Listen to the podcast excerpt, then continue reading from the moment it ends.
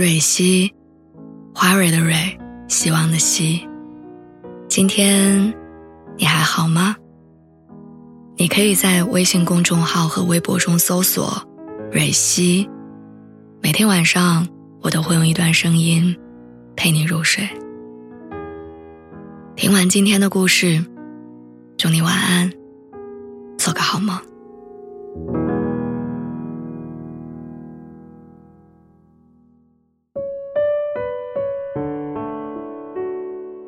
今年五月的时候，北京疫情严重，几乎所有人都要居家办公一个月。我收到了一条他的信息，他说：“一个人，也请你照顾好自己。”只不过这条短信因为我没有开消息提醒，九月份批量删除信息的时候，我才发现电话号码没有备注名字，但我瞟了一眼就知道他是谁，看了一眼发送时间是四个月前。我想说些什么，但又觉得没有必要回复，于是跟着其他通知的信息，一同把它们删掉。好像很多东西都只在有限的时间内才有意义，信息是，人的关系也是。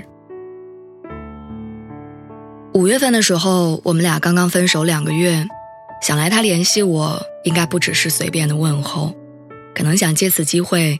跟我有聊天话题，但是我没有回复，也就没有了下文。我们恋爱的时候也是这样，我兴高采烈的跟他分享好笑的段子，他三个小时之后才回复我说哈哈哈哈。我一直想去旅行，我做好了攻略，看好了酒店，等着他跟我一起。第一年的时候，因为他想攒钱，不想穷游；第二年因为工作忙，没有时间；第三年。他终于可以去了，但我不想去了。他总是有很多理由推脱我的想法跟要求，等过一阵子，等不忙了，等疫情好一点儿就连跟我们的父母见面，也是因为他想等事业稳定、收入提升再去见我爸妈。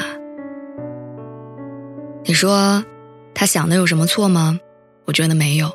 他想更有底气的去面对我的父母，征得他们的同意。但时机不会等待他真的做好准备。后来他的工作越来越忙，好不容易有时间，我们两家那边又接连出现疫情，说好的见父母也一拖再拖，直到分手。我后来就想，如果我们第一次说见父母的时候不想那么多，斩钉截铁的去见。难道真的会因为他的事业还在上升期就拒绝我们交往吗？我们俩最后分手的导火索其实很小。二月份的时候，有一天我做完饭让他刷碗，他答应了，说等他看完这集动漫就去，我就没再管。两天之后，当我走进厨房，我再见到水池里杯盘狼藉，已经有了异味儿，他忘了收拾，我彻底爆发。我不懂为什么连刷碗这件小事儿都要拖着，等着等着活儿忘了干，等着等着没有了兴致。我想起读大学的时候，我们四个关系很好的同学一直商量着要一块儿去旅行。一开始，其中两个人要攒钱，让等等；后来有人考证要复习，要等等；再后来有人谈恋爱，抽不开身，也要等等。直到大学毕业。我们的旅行都没有实现。后来我们四个人，一个去了新疆支教，毕业之后没再见面；一个毕业一年就结了婚，孩子已经三岁。当你面对如今的现实，再回顾当年，你会感慨，很多当时没有做的事情，已经没有机会再做了；很多那个阶段没有好好相处的人，以后不会再见了。很多来日方长，到最后只剩下遗憾一场。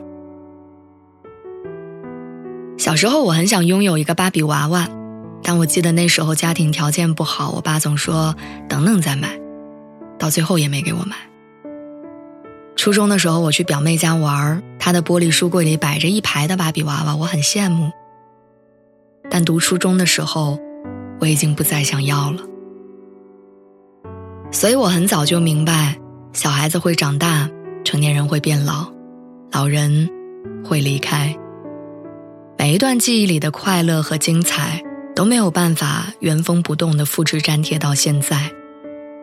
我们生命中的一切都有保质期，你当下不能拥有的，即便在未来得到了，也无法圆满。愿你好好珍惜当下，愿你想做的事情马上就能去，想爱的人立刻就可以爱。